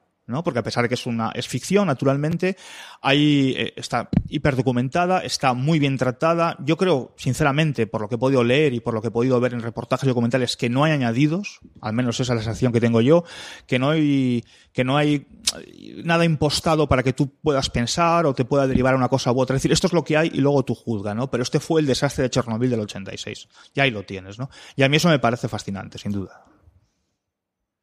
La miniserie del momento, sin ningún género de duda, como decíamos previamente en la introducción, y, no es que haya llegado de la nada, porque, en fin, llevábamos hablando, conociendo que iba a estrenarse desde finales del año pasado, primero de este, pero desde luego sí que ha sido la sorpresa. Eh, lo que llevamos de año, hasta cierto punto, Rison lo fue al principio con Netflix, pero ni de lejos a lo, a lo que está llegando, sin saber, como siempre, los números, que ya intentaremos enterarnos que nos diga HBO si le ha funcionado también como todos creemos, desde luego. Francis, tu segunda. Pues yo mi segunda, la casualidad, que es también Chernobyl. La, justo la miniserie de la que estaba hablando ahora mismo Juan, miniserie el momento. Juan, cuando veas el quinto, eh, porque sé tu primera posición que es inamovible históricamente, pero si no podría estar en la uno. el quinto episodio es una maravilla, ¿eh? Para mí... Eh, uf, es que decir el mejor episodio de Chernobyl es complicado, pero el quinto es brutal. El quinto es brutal y además eh, tiene un momento con el protagonista eh, que es el, que interpreta a Jared Harry, a Valery Legasov, que es brutal. No voy a decir nada más por si alguien no está viendo Chernobyl, que está recién estrenada. El quinto episodio se emitió la semana pasada, eh, hace un par de semanas, y, no quiero destripar a nadie, pero el último episodio, el momento de Valery Legasov, y cuando veáis la miniserie todos sabéis a qué me refiero, es Mm, pelos de punta, ¿eh, Juan? Pelos de punta, te va a encantar.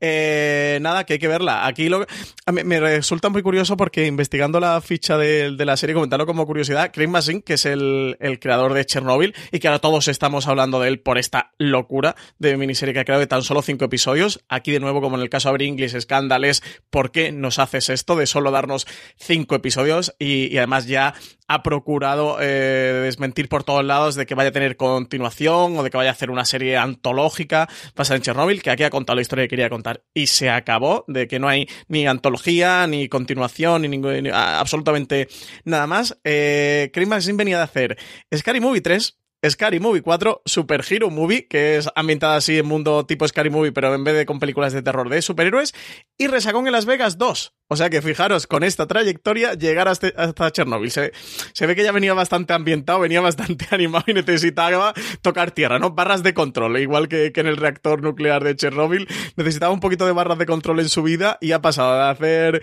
Resacón en Las Vegas 2 y las Scary Movies a, hacer eh, Chernobyl y la dirección que es también fantástica de Johan Ren, que ha estado también trabajando en Black Mirror y algunas cuantas series.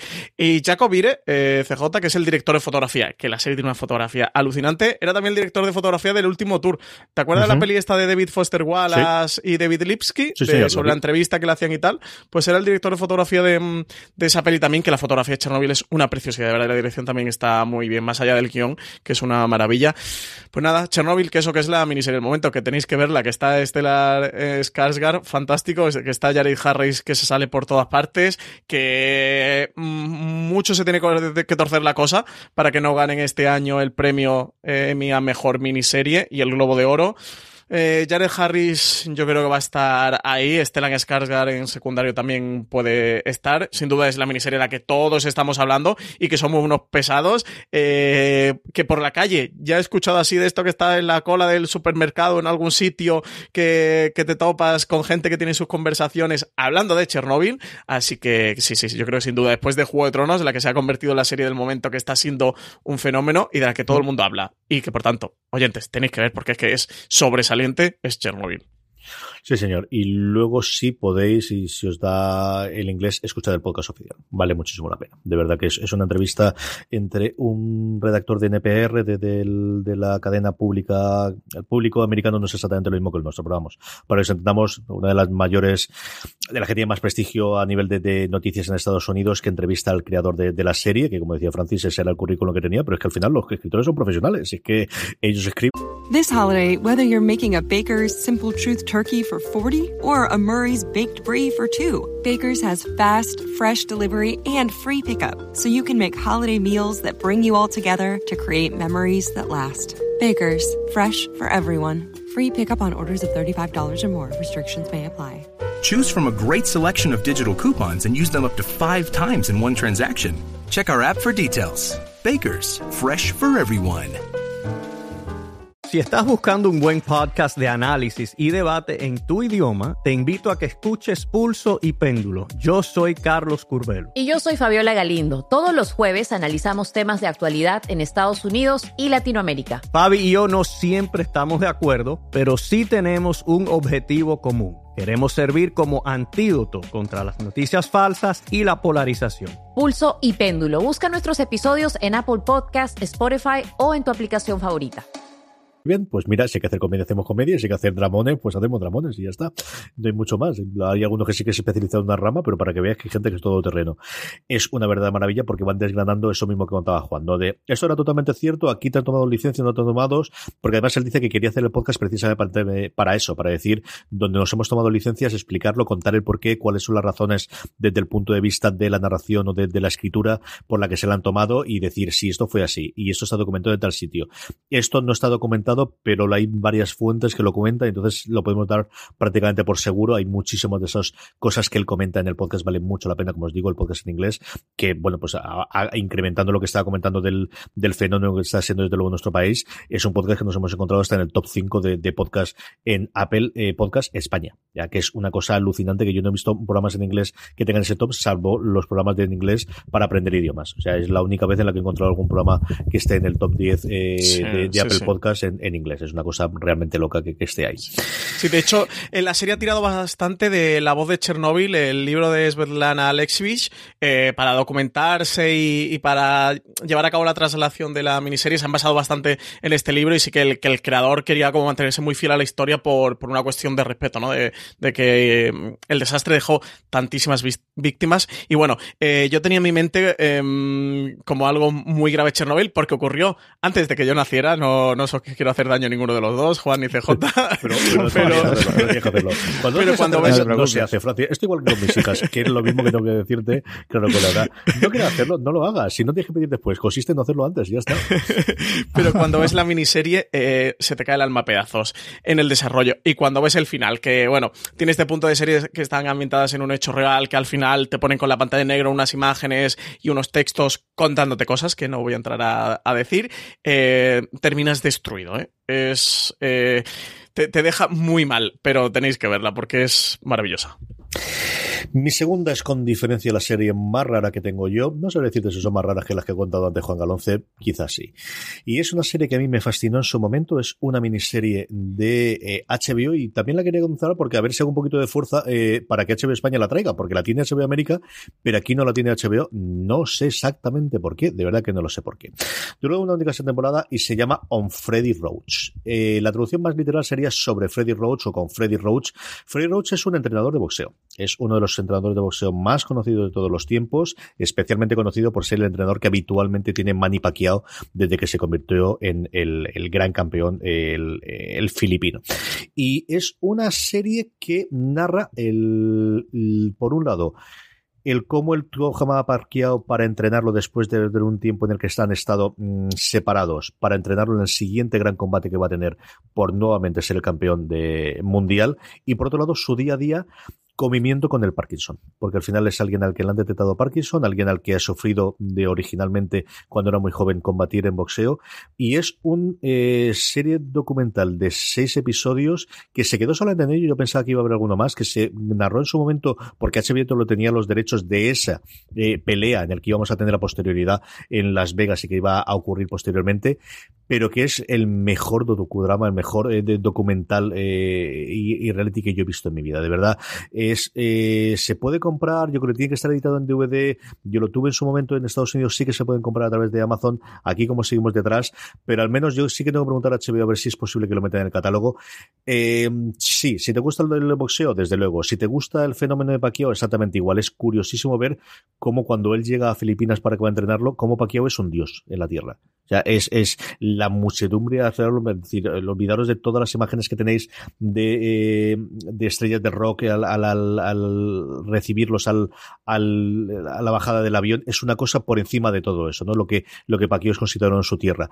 Y luego le convivieron el día a día de él en su apartamento solo con la novia, eh, convivir con, con el Parkinson y luego ser el, alguien, bueno, pues, tremendamente conocido, ¿no? Hay otros episodios en los que se centra en el que él quiere volver a revitalizar al, al boxeo olímpico y se presta para ser entrenador.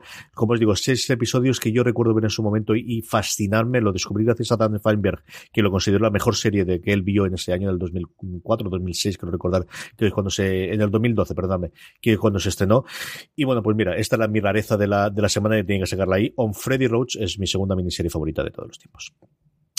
No sé ni lo que es. lo sé, lo sé, lo sé. La gente que oye fuera de ser de principio me recordará. Hablado muchísimo, muchísimo cuando se estrenó y, es una que de vez en cuando intento sacar para recordarla porque de verdad que es una maravilla. Desde el primer episodio te atrapa, ocurre algo a lo largo del primer episodio eh, que es lo que te permite los, bueno, pues el estar grabando conforme están editando, ¿no? las sorpresas y las cosas sorprendentes es una verdadera edición, una verdadera maravilla que se nos acaba, Juan. ¿Cuál es la primera? Para las cuatro personas que no lo saben. Pero vamos a acertarla, ¿no, CJ? Que está fácil. Venga, está ahí votando. Tira, tira. Eh, yo, creo que es yo, Claudio. Yo creo que es yo, Claudio. Está deseando decirlo. esta, esta, me juego la mano y tirarme por la ventana que es yo, Claudio. De romanos, Juan. Ahora no de romanos, anda.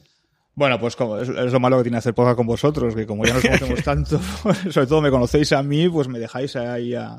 En fin, Sí, efectivamente, para mí es la miniserie. Eh, con mayúsculas también es cierto porque yo, soy un amante del mundo latino, del mundo griego y romano y, muy amante del autor original de esta serie, ¿no? Eh, yo, Claudio, la miniserie del año 76 de la BBC, de donde nos, bueno, pues basada en el libro de Yo Claudio y en la segunda parte, el, eh, Claudio el Dios y su esposa Mesalina, de Robert Graves, del cual yo soy eminentemente muy fan y, que nos lleva a la historia, a una historia de, del Claudio el Emperador, que en los, en los días finales, las postrimerías de su vida, eh, recibe una visita de la Sibila, una de las Sibilas, donde le profetiza que si escribe la historia de su familia, la dinastía, perdón, Julio Claudia, esa historia la, llegará a la posteridad. Y entonces nos cuenta la historia de Claudio desde, desde viejo y retrocediendo hasta el momento en el que él no nace, pero es muy joven, siendo, siendo sobrino nieto de, del emperador Tiberio. Y a partir de ahí, toda la historia de Claudio dentro de esa bacanal de traiciones, eh, de, de, lujuria, de traiciones, de, de sin razón que era la corte de los emperadores romanos, ¿no? En el, en el, en el siglo I, siglo II después de Cristo. Bueno, eh, no sé qué deciros de la serie, es decir, lo tiene todo, es decir, tiene un guion fascinante eh, hecho por el mismo creador de la serie, Jack Pullman, y por, Derek, eh, perdón, y por Robert Grace, eh, también autor de la, como he dicho, de las novelas, y donde está lo más, en aquella época, lo más granado, lo más cool, si queréis, y lo más importante del teatro shakespeariano inglés de, de, mediados de los 70. Es decir, la serie es verdaderamente fascinante en todos los sentidos. y, y, es una serie que yo mm, la tengo en DVD, la tengo en, eh, la he visto un montón de veces. La última la volví a ver entera eh, a principios de año y es una serie que, por la que no pasa el tiempo. Por lo menos para mí, no pasa el tiempo.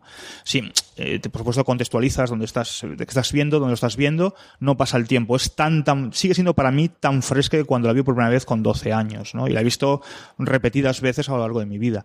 Es para mí la miniserie. Pero claro, insisto, yo soy muy fan de Robert Grace y muy fan del mundo clásico y esto para mí pues es una debilidad.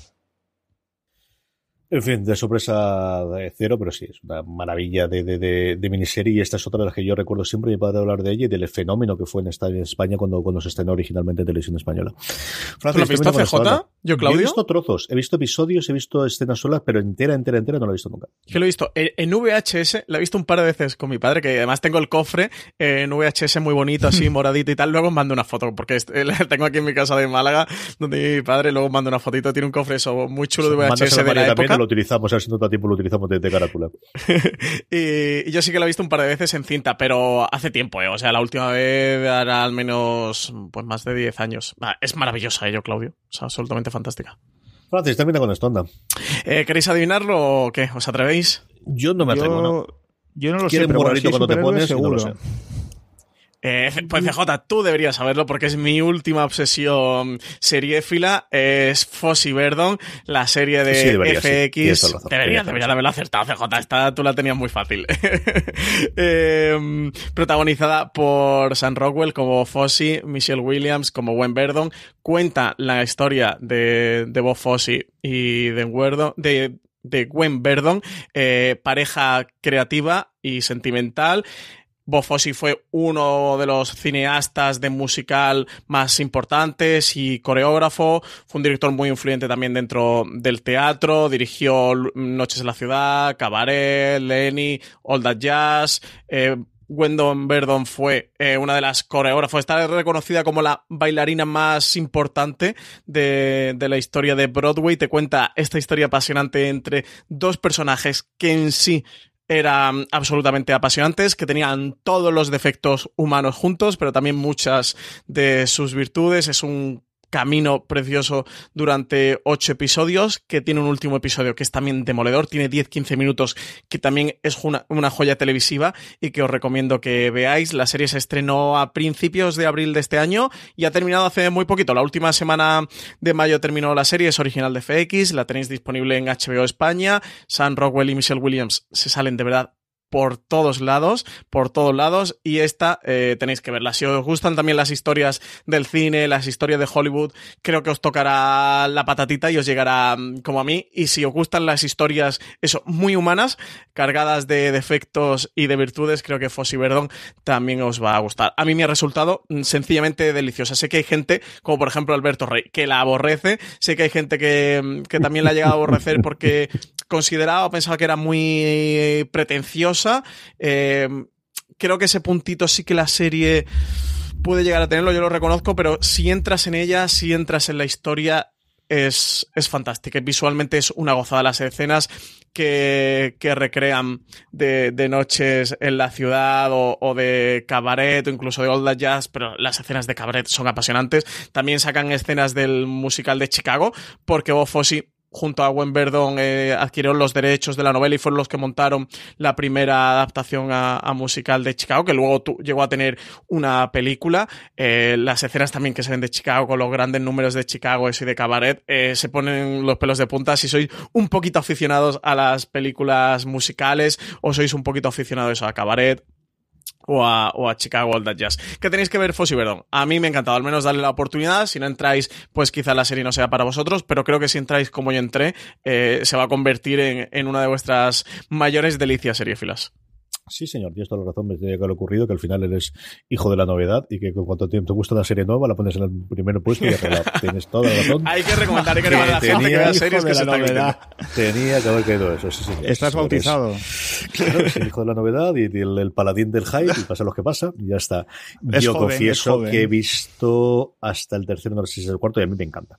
Es una serie. A mí, a mí me gustó muchísimo. Me encantan sí. los musicales, me gusta mucho el concepto musical, pero nunca he conocido nada de la historia del musical, ni de los creadores, ni de cosas similar. Desconocía por completo tanto a Fosse como a Verdon, pero a mí me está encantando y los dos están sencillamente sublimes. Es una cosa brutal. ¿Termino yo con esto qué? Pues nada, Sí, eh, yo creo CJ, fácil, ¿no? claro, Boya Horseman no es miniserie, así que no puede No estar la primera. Chernobyl Eh, no lo ha mencionado. no, pero Chernobyl ¿No? no, la ha visto aún. No, Chernobyl, Ah, no no, la ha visto. no, no, no he puesto En, ah, ninguna que haya terminado. Van a ser Band of Brothers, ¿no? Hermanos de sangre, porque si ha puesto Pacific la décima, pues vas a cerrar, va a, hacer- va a completar el círculo con Hermanos de sangre. Digo yo que sí, tendría que serla. Al final es, es la miniserie, sencillamente. Y es una miniserie que a mí mm, la puse a ver por mi mujer, porque mi mujer es de, de los pocos casos en los que ignorantes siempre soy yo el que ve la novedad, el que está más al, al pie de la calle y el que le dice y le trata de convencerla, más en los tiempos que todavía no teníamos las crías y que, y que solía estar más, más a, a lo que salía y cualquier cosa comentándole, esta creo que la podemos ver juntos, esto es lo que hay, pero esta no, ella la tenía, la tenía comprada en DVD, de hecho en su momento, porque le fascinó desde que salió originalmente, desde que le gustó, y yo no sé cuántas veces hemos visto Band Brothers en mi casa, pero no menos de cuatro o cinco veces. Eh, si no la habéis visto, tenéis que verla, sí o sí. Ya os gusten más las historias bélicas, os gusten más las historias militares, os gusten más. Es sencillamente apabullante lo que pudieron hacer con este remedo o continuación de lo que eh, les había quedado por contar eh, después de salvar al, al- al soldado Ryan. La- lo que cuenta la Ujú. leyenda es que tanto Spielberg como Tom Hanks querían contar de todo lo que investigaron y tenían mucho más y se centraron en esta patrulla Easy en el que si yo no recuerdo mal desgraciadamente ya han fallecido todos Mm, como comentaba previamente eh, Juan con Chernóbil o, o Francis con Chernóbil al final de cada episodio o al mejor dicho aquí que al principio de cada episodio te salen distintos de las personas que luego vamos a ver eh, ficcionadas en, a lo largo de la serie contando las vivencias reales y luego al final de toda la serie nos dicen cada uno de ellos que quiénes eran y han ido falleciendo además porque suelen salir también en las en los periódicos eh, sobre televisión o en las en las webs contando cuando fallecen alguno de ellos y es sencillamente alucinante desde el principio, desde esas pruebas iniciales a ese soltar en la nada en Normandía de ahí tienes a, eh, a ver qué ocurre con ello, esa batalla en la nieve que se te ponen los pelos de punta y qué decir cuando llegan finalmente a los campos de concentración y descubren por primera vez qué es lo que está ocurriendo en esos campos de concentración. Es una miniserie total y absoluta, es, es algo que si no habéis visto de verdad, disfrutarla, eso sí, con el mismo cuerpo con el que os enfrentáis a Chernobyl, porque tiene momentos en los que sí, es que esto era la guerra y esto fue la Segunda Guerra Mundial y esto es lo que hay. Y junto con ellos, momentos divertidos, momentos graciosos, momentos de camaradería y momentos que de, eso, de una generación irrepetible, de un momento de, la historia Que, no volverá. Para mí es la mejor miniserie ¿eh? de todos los tiempos. Yo, si hubiera hecho mi lista canónica de mejores miniseries de la historia, para mí Hermanos de Sangre estaría la primera, sin ninguna duda. O sea, es una locura de miniserie. Yo, yo la considero la mejor ¿eh? que se ha hecho nunca disponible en HBO, la tenéis enterita y en DVD Blu-ray si esta sí que hay ediciones de verdad para, para esos negros que, que aquellos que han visto Juego de Tronos y todos sabéis de lo que estoy hablando, tenéis una edición en Blu-ray, y hay varias además, monísimas, monísimas, y aquí vale la pena porque se grabó en, en cámara de cine y se grabó en condiciones y aunque sea antigua se ve espectacular en Blu-ray. Hasta aquí han llegado estos tops, pero seguro que tendríamos alguna serie más por ahí si queréis que las comentemos rápidamente de bonus track, como hacemos siempre al final. Juan, ¿tenías alguna más por ahí que se te haya quedado y que quieres comentar? Sí, Cuéntame. Tengo, bueno, tenía también eh, Fosan Verdón, tenía, tengo Years and Years, pues que no ha acabado. Que me parece a mí que va a ser tal y como pinta un serión, un miniserión. También tenía fuera La Mujer Honorable, Black Earth Rising también, de nuestro querido Hugo. El Alienista, que en su día me gustó mucho. Tenía I Love Dick, que es una serie que me hizo mucha gracia en su día cuando la vi. Eh, también tuve a John Adams en, ahí pendiente. Y eh, hay una serie, bueno, que es documental, pero una documental miniserie, que es Wild Wild Country. Que la tuve, la estimé también, digo, porque a mí, no sé, me pareció como una miniserie que hubiera optado más, ¿no? Pero. Y la, la sorpresé también. Pero sí, tenía varias, ¿eh? Fuera. Fuera, fuera tenía, parejé como una veintena aproximadamente al final. Francis, ¿cómo lo tienes tú? Pues yo de cosas así que se han estrenado recientemente habría metido Arde Madrid, eh, World Country que al final, Arde Madrid es que me, me despisté y no, no me acuerdo. World Country la saqué, la metí, de hecho era mi, mi primera posición, ¿eh? porque ya sabéis que, que, a mí me fascina World Country, pero como era eh, documental y tal, dije, digo, bueno, voy a meter solo ficción y, y terminé quitándola. Y mm, Hermanos de Sangre, eso, si hubiera hecho una lista más canónica, un de Pacific, las habría metido, incluso un Generation Kill de B. Simon, estarían sin duda en, en mi top eso, quería hacer un poquito de recomendaciones de joyitas que se han estrenado en los últimos años y que no han podido pasar por ahí desapercibidas. A ver, yo tengo tres, cuatro bloques. El primero que son cosas que han estado en el top 10 y que he ido quitando cuando han introducido otras. Tengo The Night Of, que al final yo creo que tuvo el problema de que fue el, con el desembarco de Canal Plus, perdóname, de, de HBO en España, que no lo tuvo Movistar Plus, y HBO lo tuvo mucho tiempo después, que en Estados Unidos se perdió. Y a mí es una serie, una miniserie que me gustó mucho. El primero es espectacular, el primer episodio es sencillamente espectacular. Y luego se transforma en otra serie distinta, pero me gustó mucho también. Eh, Heridas Abiertas, Osa Projects, que yo creo que es una serie que en este caso va de menos a más. Los cuatro últimos están muy, muy bien. A mí me encantó. Así nos ven, que es la otra gran miniserie que tenemos ahora mismo en Netflix y que Álvaro Niva adora por encima de todas las cosas. A mí me ha gustado muchísimo pero me ha costado meterlo al final por, por precisamente porque creo que tengo demasiado eh, reciente el visionado para poder meterla aquí. Trust, eh, porque la he tenido, y luego El Prisionero. Cosas que se me han olvidado por completo y que posiblemente aquí tendría que ver si encajan o no de las que habéis comentado vosotros, tanto Somi, Giro como Crematorio. Series que yo creo que podrían estar, pero que no he terminado de ver, es Wolf Hall, Escape de Danemora, o de Danemora, de Night Manager, Feud, Chernobyl, que no he terminado de verla todavía cuando estamos grabando esto, pero ya la tenemos a la próxima y no me extrañaría nada que la tengamos después. Fossy Verdons y Buenos Presagios, Good Omens. Y luego, mm, miniseries que no lo han sido y por lo tanto no podía meterlas aquí, pero que al final lo que guardo un muy buen recuerdo de la primera temporada es Top of the Lake, que tiene una buena segunda temporada, pero ni sí. lo que la primera, True Detective, que os voy a contar del invento esto, y The Hour. Antes nombramos a Ben Whishaw y la segunda temporada de The Hour está muy bien, pero ni de lejos como la primera y, y si hubiese quedado solamente ahí la tendría. Luego, tres series que como sabemos que tenemos continuación, no iba a meterla aquí dentro. Una que tengo muchas ganas de ver, que es The Act, la que están hablando maravillas en Estados Unidos eh, sobre ella, que allí estrenó Hulu, que aquí vamos a tener dentro de nada, ya estrenada en Star, si no recuerdo mal, y que, y que es la que se supone que van a tener dominaciones por, para, para Patricia Arquette y podría ganarlo.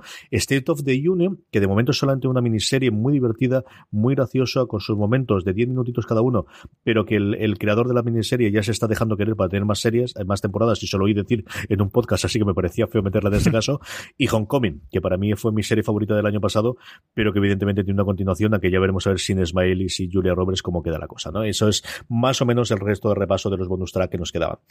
Y con esto, nada, eh, hemos repasado y hemos terminado estas miniseries que no debéis perderos, igual que no debéis perderos todo el resto de contenidos que tenemos en fuera de series.com, todo el resto de los podcasts, como decíamos, mañana tendréis disponibles el review de Chernobyl y muchísimas más cosas en fuera de series.com. Eh, don Francis Arrabal, muchísimas gracias por haber estado un programa más con nosotros. Pues muchas gracias a vosotros, que me apetecía mucho hablar de miniseries. Don Juan Alonso, muchas gracias por haber estrenado ya el estudio de FDS Levante. Mira, la cosa parece que no ha salido mal. Crucemos los dedos. Luego María me lo dirá en la edición a ver qué tal se oye de todo. Un abrazo muy fuerte, Juan. Un abrazo, un saludo.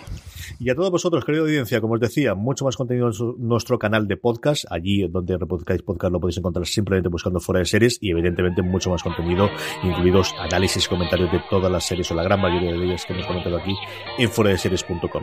Hasta la próxima, espero que hayáis disfrutado. Soy CJ Navas. Recordad, tened muchísimo cuidado ahí fuera.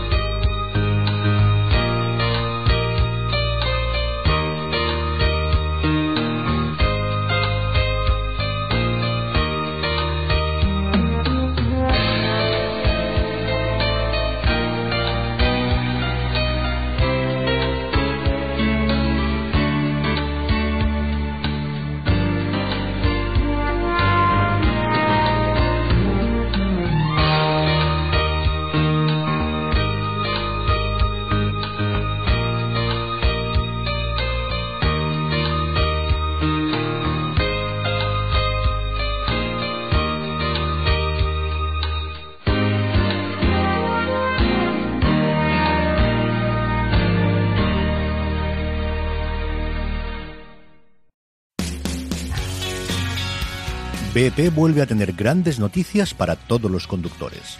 Cuando vayas a repostar tendrás un ahorro de hasta 40 céntimos por litro en Península y Baleares y 35 céntimos por litro en Islas Canarias, incluyendo la bonificación del gobierno. Cada vez que visites una estación BP en la península y Baleares, puedes ahorrar y disfrutar de todas las ventajas que ofrecen en su programa Mi BP.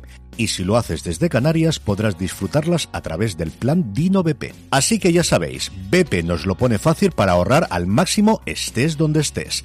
Hazte con su tarjeta en sus estaciones de servicio y si quieres consultar más información, puedes hacerlo en mibp.es y plandinobp.es.